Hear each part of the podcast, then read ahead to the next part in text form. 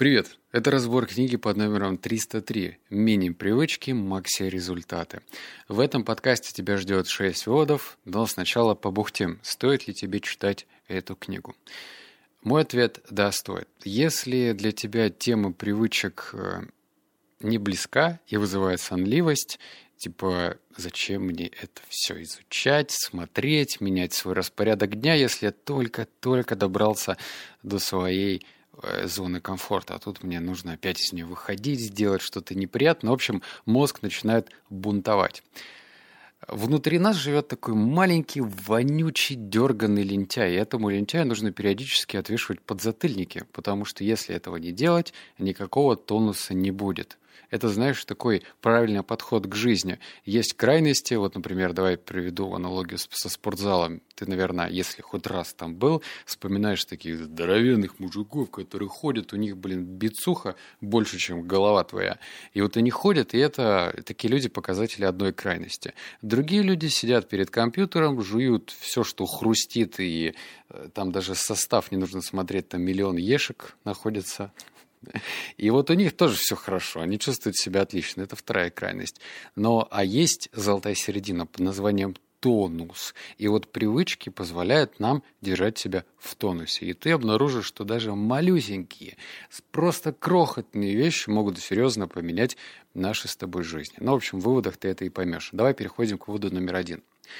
Еще два факта для размышления. Делать по чуть-чуть – это намного больше и лучше, чем не делать ничего вообще, как с математической, так и с практической точки зрения. Второе. Делать по чуть-чуть каждый день намного эффективнее, чем сделать очень много, но один раз. Насколько эффективнее? Значительно. Потому что делать понемногу ежедневно достаточно, чтобы создать фундаментальную привычку, с которой вы будете дальше жить. А это, как вы скоро узнаете, серьезное дело. Тут прям целый мощный лайфхак скрыт в этом выводе. Объясняю. В общем, опять же, давай приведу аналогию с, со спортом. Скажем, если у тебя есть какая-то идеальная картинка, как должен выглядеть, как должно выглядеть твое тело, неважно, лето у нас тут на носу или вообще в целом, то очень не хочется представлять, как ты потеешь, три дня в неделю, тратишь на тренировки по полтора часа, и тут еще тренер на тебя наседает и говорит, давай тащи свою жопу на эту беговую дорожку. У него же обязательно такой голос будет, правильно? И вот это не очень прикольно. Ну, точнее, представляю, сколько тебе нужно и необходимо сделать для этого. А если ты себе скажешь, что Блин, окей, я просто один раз отожмусь. Вот просто один раз отожмусь. И, кстати, на протяжении всей книги автор говорит, что если тебе кажется, именно ключевое слово, кажется, что какое-то действие просто смехотворно, оно вообще ничего не даст, знай, что это то самое действие, которое тебе как раз и необходимо сделать. Вывод номер два. Вот как раз про это самое действие. 28 декабря 2012 года я сделал одно отжимание. То, что я могу подтягиваться 16 раз к ряду и нахожусь в хорошей физической форме, следствие всего того же одного отжимания. То, что я читаю и пишу каждый день, это тоже благодаря ему. Одно единственное отжимание стало первым шагом, который привел к значительным изменениям в моей жизни. Каждое серьезное свершение покоится на фундаменте, заложенное тем, что было сделано ранее. Если проследить этот путь, вы увидите, что все начиналось с одного маленького шага. Без того отжимания я бы до сих пор отчаянно уговаривал себя ходить в тренажерный зал, читать и заниматься писательством. Одно отжимание открыло для меня новую стратегию, обернувшуюся невероятной пользой. Тут, наверное, не стоит воспринимать этот совет буквально, что нужно просто в момент слушания этого подкаста броситься делать одно отжимание, но все-таки давай мы с тобой сейчас просто пофантазируем. Кажется, что даст одно отжимание, особенно если ты знаком с физиологией тела, ты понимаешь, чтобы твои мышцы росли, нужно делать такие микроразрывы. Ну, то есть давать чуть больше нагрузки, чем, чем ты можешь ее вынести в таком, в обычном формате. То есть нужно э, тужиться чуть-чуть, да. А, но одно отжимание точно не заставит тебя тужиться. Но тебе этого и не нужно, потому что привычка будет вырабатываться по чуть-чуть, незаметно, потихоньку. И вот это одно незаметное для всех остальных и для тебя, в частности, отжимания, ты даже, блин, не вспотеешь. но в то же время ты дашь сигнал, что да, я сделаю какое-то плевое дело, ну, я его сделаю. А на следующий день тоже встанешь в стойку и такой раз сделал отжимание. Думаешь, блин, это же всего одна секунда. Сделаю-ка я второе. И вот здесь начинается магия. Так, вывод номер три. Плохо это или хорошо, но стресс усиливает поведенческие моменты, связанные с привычками. Кстати, это вот будет большой, поэтому читаю, давай держись. Два эксперимента Калифорнийского университета в Лос-Анджелесе и один, проведенный в университете Дьюка, показали, что стресс повышает стремление следовать привычкам.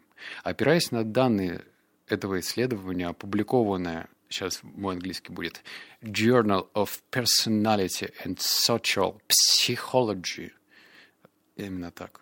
Профессор Венди Вуд утверждает, людям сложно принимать решения, когда у них стресс, ослабленная сила воли или они ощущают подавленность. Если вы слишком устали, чтобы принимать решения, вы стремитесь к повторению действий, которые совершаете обычно. Это верно и для хороших, и для плохих привычек, и показывает, насколько они значимы в нашей жизни. Представьте на секунду, что происходит, если у вас есть вредная привычка, которая вас угнетает. Это своего рода закольцованная цепная реакция. Вот здесь вот зафиксируйся. Закольцованная цепная реакция. Стресс запускает механизм плохих привычек, который, в свою очередь, включает ваше чувство вины, тревожность и еще больше стресс, который снова приводит к запуску дурных привычек. А теперь представьте, что у вас есть привычки, которые снимают напряжение и стресс. Например, привычка к тренировкам. В этом случае стресс приведет вас в тренажерный зал, а упражнения помогут снять напряжение. Разница во влиянии на нашу жизнь ошеломительна. Одни привычки придают уверенность и помогают добиться успеха, невзирая на любые жизненные заключения, другие же загоняют бесконечную спираль негатива. Еще один момент, связанный со стрессом и сложностью изменения. Например, привычка к тренировкам. В этом случае стресс приведет вас в тренажерный зал, а упражнения помогут снять напряжение. Разница во влиянии на вашу жизнь ошеломительна. Одни привычки придают уверенность и помогают добиться успеха. Зачем я считаю это второй раз, я не понимаю. Видимо, для того, чтобы чтобы заполнить еще раз это, невзирая на любые жизненные заключения, другие же загоняют бесконечную спираль негатива. Видимо, я настолько вдохновился этим выводом, что решил его продублировать. Давай объясню. Представим, что... А, даже представлять тебе нужно. Мы с тобой, дружище, живем в спиральке.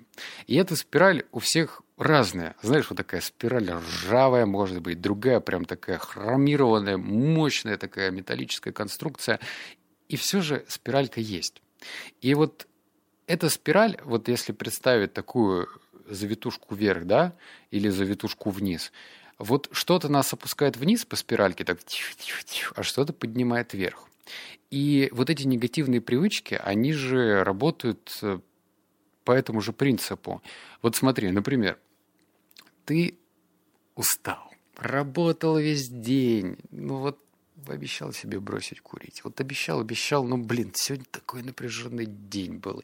И клиент мудак тебя оскорбил, и вообще что-то тут э, премия не пахнет. Ты устал, заглядываешь в свой ящичек стола, достаешь оттуда потрепанную сигарету Мальбора, хватаешь ее, складываешь за ушко идешь на улицу. Куришь и ненавидишь себя. И вот в этот самый момент срабатывает эта цепная реакция. То есть ты нарушил обещание. Вроде бы ты пошел, как бы, знаешь, так стресс, как тебе кажется, свой приубавить этой сигареткой. Но в момент, когда ты делаешь первую, вторую, третью затяжку, ты думаешь, блин, я непоследовательный, я бесхарактерный, я не могу сам, блин, избавиться от этой вредной привычки. То есть цепная реакция на тебя закручивает, закручивает, закручивает. И как из этого выйти? А вот в прямом смысле, блин, выйти. Знаешь, вот я сейчас стою, записываю этот подкаст, берешь ножку левую, допустим, раз, опа, смотри, я дальше, голос мой, слышишь, да, я подальше стал. Вот так, понимаешь, когда ты понимаешь механику вот этой спиральки, положительной или негативной, то ты понимаешь, что единственное действие – это, блин, сделать шаг в сторону соответственно, поменять вредную привычку на позитивную. Если ты менять не будешь, такой-то ты, сейчас пальцем тебе машу прям под микрофоном, то тогда ничего не поменяется. То есть нельзя из этой негативной спирали выйти, потому что она тебя закручивает, закручивает, закручивает, и ты как в центрифуге. В общем, кто был в аквапарке, знает, что есть такие аттракционы, как они там, смывной бачок называется, когда тебя Ты спускаешься, тебя так по петле закручивают, а потом ты падаешь вниз. Вот, вот то же самое происходит с негативной привычкой. Вывод номер четыре. Мотивация ненадежна, потому что основана на ваших чувствах, а человеческие чувства изменчивы и непредсказуемы. Масса вещей может повлиять на чувства и ощущения. Важные события, уровень сахара в крови, депрессия, гормоны, здоровье, внешний стимул, уровень энергии, убеждений ваш код, которого тошнит. Кстати, вот под последним я соглашусь точно. Другими словами, на ваши эмоции может повлиять что угодно. Неужели вы хотите доверять ваши надежды и чаяния чему-то настолько нестабильному. Первый принцип для любого фундамента. Он должен быть прочным.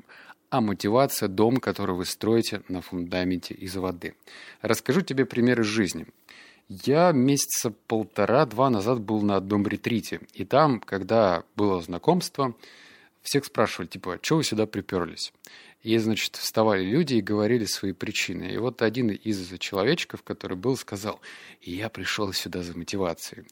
И знаешь, звучит на поверхностном уровне ок. Ну, типа, мотивация – хорошо, это точно лучше, чем ничего, да, вот если бы человек остался дома.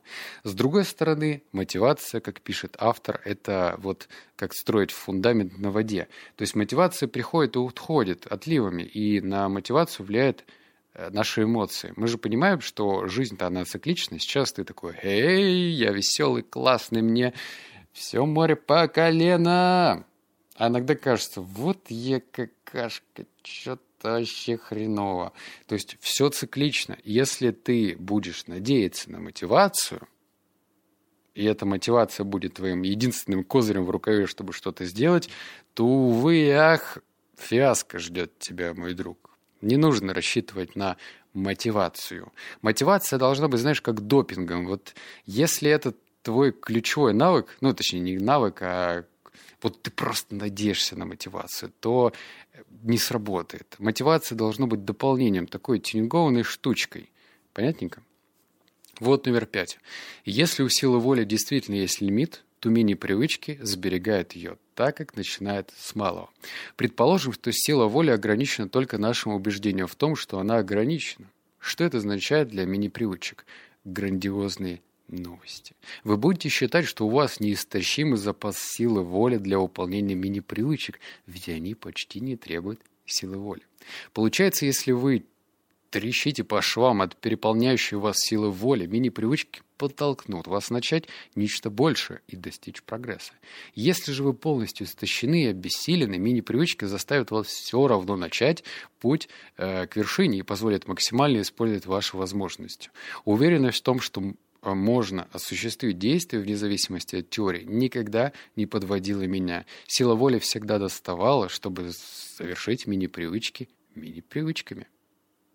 Мини-де... Тьфу ты, ё Сила воли всегда доставалась, чтобы завершить мини-действие мини-привычки.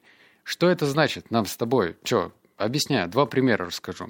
Как-то я читал про одного альпиниста, который был на пороге смерти. То есть он попал в буран, не смог выбираться, и, в общем, там уже и конечности у другого, других альпинистов, которые тоже были в его группе, отказывали, кто-то прямо умирал. И потом, когда этот альпинист выбрался, его спросили, как? Ну, ну как? Это же почти было нереально. И он сказал, что единственное э, Секретом успеха в данном случае было то, что я планировал, горизонт моих событий был на 10 шагов. То есть сделать один шаг, сделать второй, и так до 10, а потом обнулиться. Потом опять второй, третий, четвертый и опять обнулиться до 10. То есть тебе нужно э, представлять, что тебе не необходимо пройти 2 километра в стужу, в мороз, сугроб по горло, а пройти 10 шагов, потом снова 10, потом еще раз снова. Лично теперь мой пример. У меня есть э, гвозди, как они, сад садхи, садху. Короче, гвозди, на которых стоят люди сумасшедшие, вот я в том числе. И вот эти гвозди, они начинались у меня как э, такая приколюха. Стану-ка я на 10 секунд. Ой, ой, ой, ой, больно, больно, неприятно, дискомфортно. И так я дошел до 172 секунд. При условии того, что на том же самом ретрите там была задача проработать одно из негативных убеждений. И мы стояли, внимание, 40 минут. 40 минут стояли на гвоздях. Это, я тебе скажу, то еще действие очень странное. Я вернулся назад домой и думаю, блин, ну что-то странно, игра у меня, кажется, сломалась. Ну, типа, зачем мне стоять э, 173 секунды или 174? Я каждый раз прибавлял по 1-2 секунды с десятиной, помню, еще раз. Дошел до 172. Зачем мне 173 секунды стоять, если я уже знаю, что 40 минут простоял? А дело вот в чем. Ну да, простоял ты, но тебе нужно продолжать играть во внутреннюю игру. Тебе не нужно вот так вот делать гигантский прыжок, чтобы потом э, смотреть на минимальные действия и считать, что они какие-то бесполезны. Очень даже полезны, как говорит автор, и говорю тебе я. А у меня есть э, друг, который тоже имеет гвозди, и он стоит очень редко когда требуется необходимость. А для меня гвозди это уже стали ритуалом. Ритуалом к одной из привычек, которую я тебе не скажу. Ну, по крайней мере, сейчас не скажу. В общем, э, разные, разные подходы должны быть. И мне кажется, что победит регулярность. Вывод номер шесть. Последний, финальный глоток воды. Секунду. Читаю. Скорее всего, сейчас вы задаетесь вопросом, как одно отжимание или 50 слов в день помогут мне? Какой уж тут прогресс? Вы не правы. Когда любое маленькое действие может перерасти в привычку, все важно. И очень важно. Привычка – самый крепкий фундамент поведения человека. Лучше иметь привычку отжиматься по одному разу каждый день, чем один раз сделать 30 отжиманий и все. Только привычку можно улучшить и развить. Кроме того, вы вольны повышать поставленную планку, и это очень воодушевляет. Я каждый день делаю больше, чем сам себе назначил. Две тысячи слов я пишу теперь только потому, что наметил. Я должен писать жалкие 50 слов в день. А прежде не брался за это днями. Именно из-за амбиций писать по многу я писал редко и мало. Сейчас же я пишу, по крайней мере, втрое больше, чем раньше, потому что меня не страшит необходимость начать действие. Мне нравится моя страховочная сетка. Я считаю день удавшимся, если нашел несколько минут для написания 50 слов. Это невероятно вдохновляет. Если тебя эти строки такой-то этаки не вдохновили на делать минимальную привычку, то я вообще даже не знаю, что мне делать. Что тебе, подзатыльник тоже дать, что ли? Или лишь... Что мне делать? Объясни мне. Одно отжимание это вообще надо сделать, по крайней мере, после подкаста. Это точно. Я лично вдохновлен. Я прям, знаешь, мне как будто... Я чувствую себя таким придурковатым хакером, который научился что-то взламывать. И взламывать я научился собственное тело. Понимаешь? Понимаешь? Мы же в такой биологической оболочке живем там наш дух, душа и так далее. В общем, не будем с тобой в эзотерику улетать. Но все-таки, когда ты научишься на практике взламывать свою биологическую оболочку, ты же понимаешь, что если я здесь что-то могу, то и в другом я тоже что-то смогу, если начну изучать это более детально. Короче, мини-привычки – это огонь. Просто попробуй. Твоя задача даже не насиловать себя, не ставить супер огромные цели задач. Я же так написал свою первую книгу. Я ее написал за месяц, даже меньше, за дней 26. Я просто каждый день садился и писал. Понимаешь? Кстати, по поводу книги. Я сегодня поеду в город, зайду в книжный и попробую ее там найти. Мне сказали, что она уже есть в книжных магазинах. Я буду бродить по этим полкам, искать ее. Возьму ее первый раз в свои ладошки, посмотрю. Может быть, сплакну немножко. В общем, все началось просто с привычки садиться и по чуть-чуть писать. И вот так завертелось, и я написал за 26 дней. Кстати, вот думаю, наверное, вторую продолжить писать. Мало кто знает. Я, короче, сел такой, думаю, ну все, надо написать вторую книгу. Написал процентов 30, а потом что-то пошло не так. Я отвлекся, начал переключаться на вот эти антикризисные меры и что-то не вернулся к второй книге. Так что, думаю, может быть, вернулся. Если ты читал первую книгу и тебе понравилось, и ты хочешь какое-нибудь продолжение, напиши об этом, чтобы я понял, надо ли мне писать дальше в комментах, хорошо? Окей? Ну, реально, интересно же. Все, обнял, поцеловал, заплакал. Услышимся с тобой в следующем подкасте. Пока.